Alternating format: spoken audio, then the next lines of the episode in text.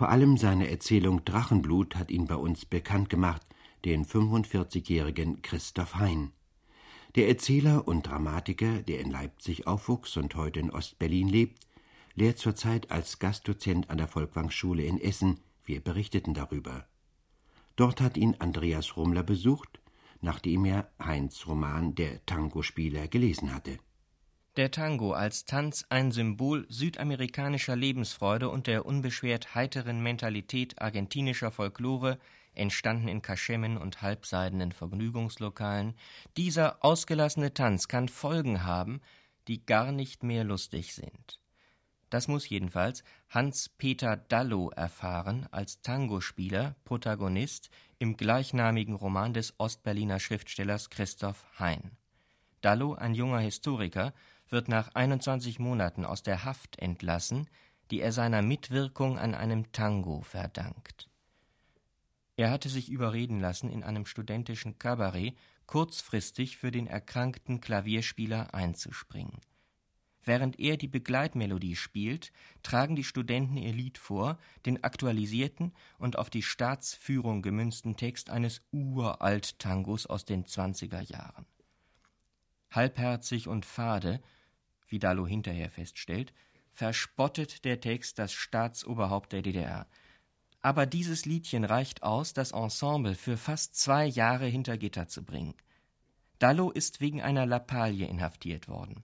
Bis dahin war er ein eher unauffälliger Bürger, der sich nichts zu Schulden kommen ließ.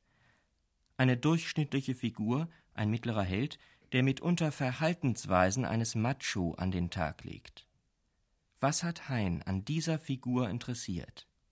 Es war schon diese die Durchschnittlichkeit. Das ist jetzt nicht abwertend gesagt, das ist einfach die, die normale alltägliche Durchschnittlichkeit. Äh, er ist so viel Held, wie er auch Antiheld ist und als Held und Antiheld scheitert er und das auch alles auf eine völlig normale, durchschnittliche Art und Weise. Es ist, äh, die Besonderheit ist das nicht Besondere. Dallo stößt nach der Entlassung bei Freunden und Bekannten auf Desinteresse. Sie haben sich mit seinem Schicksal abgefunden und begegnen ihm nun mit Unverständnis wie sein ehemaliger Kollege Rösler. Der rät ihm, am besten alles zu vergessen. Akzeptiert Hein diese Haltung? Das Wort akzeptieren höre ich da nicht so gern. Das klingt etwas nach moralischen Wertungen. Ich werde nicht eine Geschichte erzählen und Figuren erfinden, um sie dann noch moralisch zu bewerten. Also sowas schließe ich aus. Ich versuche meinen Figuren und meiner Geschichte gegenüber Gerechtigkeit äh, wieder, äh, widerfahren zu lassen, jedem das äh, äh, nötige, mögliche Recht zu geben und keinesfalls Verurteilungen auszusprechen. Wie weit die Freunde sich zurückziehen, wessen Schuld das ist, ob das allein die Schuld der Freunde ist. ich denke, der Roman erzählt da ein bisschen davon. Nicht? Also mit Schuldzuweisungen äh, arbeite ich eigentlich äh, nie. Der pseudomoralisch erhobene Zeigefinger wäre ihm fremd. Hein versteht sich eher als ein nüchterner Berichterstatter. Das ist ein das Benennen von dem, was ich gesehen habe. Eigentlich nicht mehr. Ich bin eigentlich nur ein Chronist, ein Chronist meiner Zeit, meiner Gesellschaft.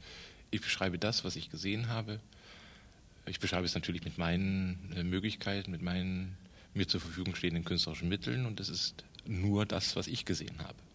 Aber vielmehr nicht und das bewerte ich nicht, ich stelle es nur dar. Der Roman setzt ein mit der Entlassung Dallos, schildert die ersten Schritte in der Freiheit, seine Kontaktaufnahme mit früheren Kollegen und der Familie. Der Prozess und die Zeit in der Haft interessieren Christoph Hein weniger. Beiläufig fast werden die Ereignisse erzählt, etwa wenn Dallo der Schwester und den Eltern berichtet. Erneut, ähnlich wie schon in dem Roman Horns Ende, erweist Christoph Hein sich auch hier wieder als Meister einer gebrochenen zeitlichen Perspektive. Souverän handhabt er den Kontrast zwischen Vorgeschichte und Romanhandlung, zwischen Vergangenheit und erzählter Gegenwart des Buches die Handlung spielt 1968 vor dem Einmarsch der Truppen des Warschauer Paktes in die Tschechoslowakei, eine Zeit, die inzwischen wieder zur Geschichte geronnen ist. Hinter diesem Spiel mit den Zeitebenen steckt ein tieferer Sinn. Die Geschichte, eine Folge vergangener Gegenwarten, wird als vorläufige und von Menschen zu gestaltende Größe erfahrbar Im Roman wird das ganz deutlich gesagt, und zwar ausgerechnet von einer Instanz, der man dieses Bekenntnis am allerwenigsten zugetraut hätte. Als Dallo aus dem Gefängnis entlassen wird, heften sich zwei freundliche, aber etwas schmierige Herren an seine Fersen, die sich mit den Decknamen Müller und Schulze mehr tarnen als zu erkennen geben. Sie gehören dem staatlichen Sicherheits- und Erkennungsdienst an.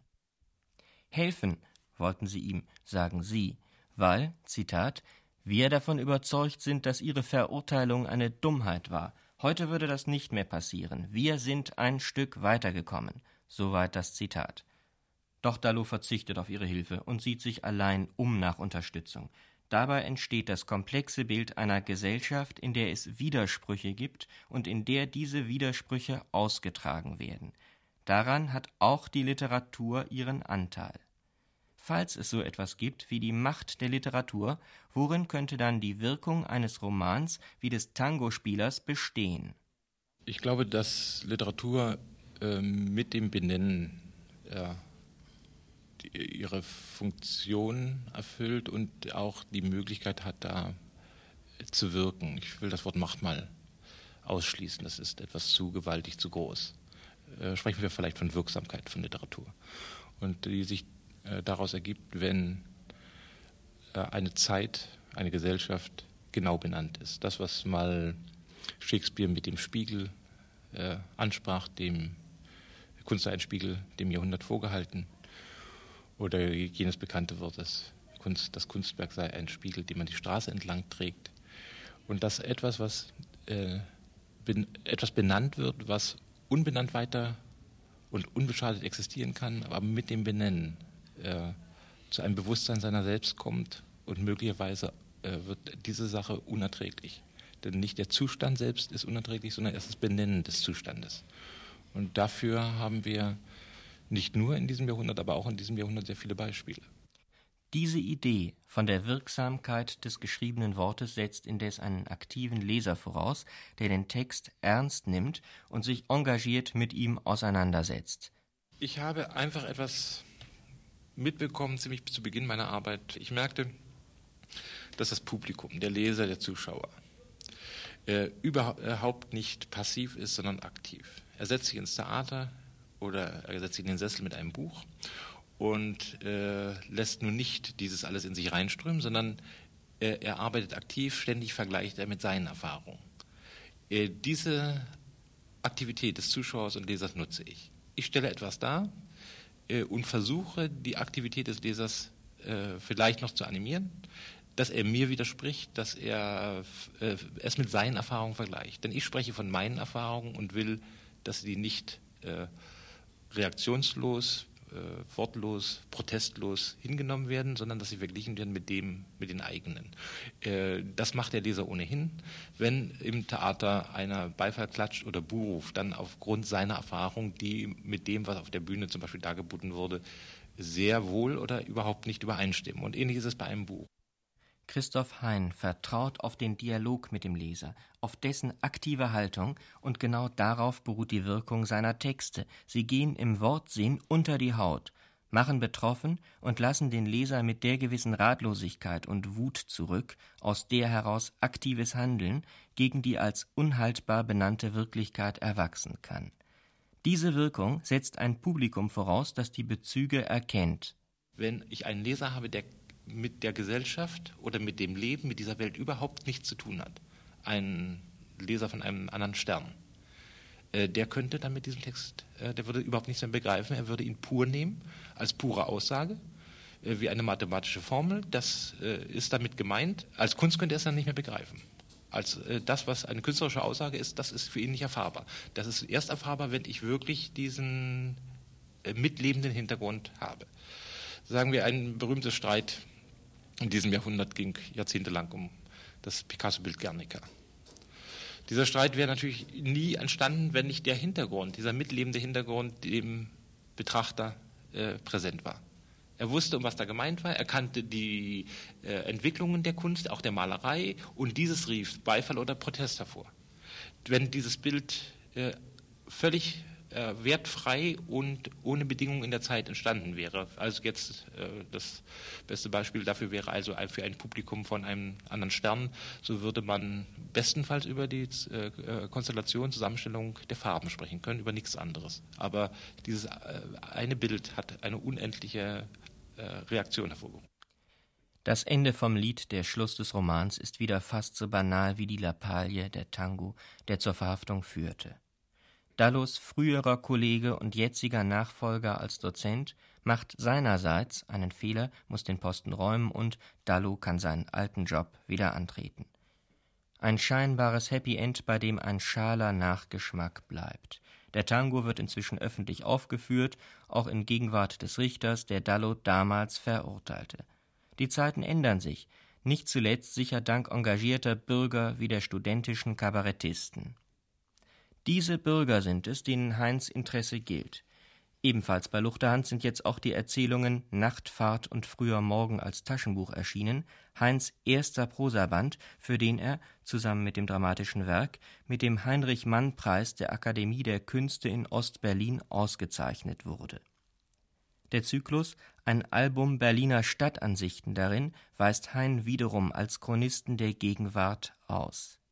Einfache Geschichten vom einfachen Leben der Durchschnittsbürger, denjenigen Menschen, die letztlich mit ihrer Passivität oder ihrem Engagement den Lauf der Geschichte bestimmen. Haben ihre zeitweiligen Misserfolge nicht etwas Deprimierendes? Speziell der Ausgang des neuen Romans des Tangospielers mutet fast ein wenig nach Resignation an. Doch mit dieser Interpretation ist Christoph Hein durchaus nicht einverstanden. Ich sehe die Geschichte nicht negativ. Nein, ich bin ein äh, äh, richtig positiver Mensch rundum. Äh, ihre Interpretation zum Tango-Spieler kann ich äh, insofern nicht ganz zustimmen, weil ich sie nicht als die ausschließliche Interpretation äh, nehmen kann. Er sei resignativ oder das Ende sei resignativ oder der Held. Ich habe, das Buch ist jetzt vor zwei Monaten erschienen, in meinem Land da schon ganz andere Interpretationen gehört. Es war sehr bunte, es gab sehr bunte äh, Interpretationen, auch widersprüchliche, aber äh, da wäre eine Formulierung wie das Ende oder der Held sei resignativ, würde in keiner Weise dem entsprechen, was ich eigentlich da bei, an Wirkungen bei dem Leser erfahren habe. Die Frage nach dem strahlenden positiven Helden, ja, ich denke auch, ich überlege auch schon, vielleicht habe ich es einfach in den, den Jahrzehnten, die ich lebe, diese strahlenden Helden nicht gesehen.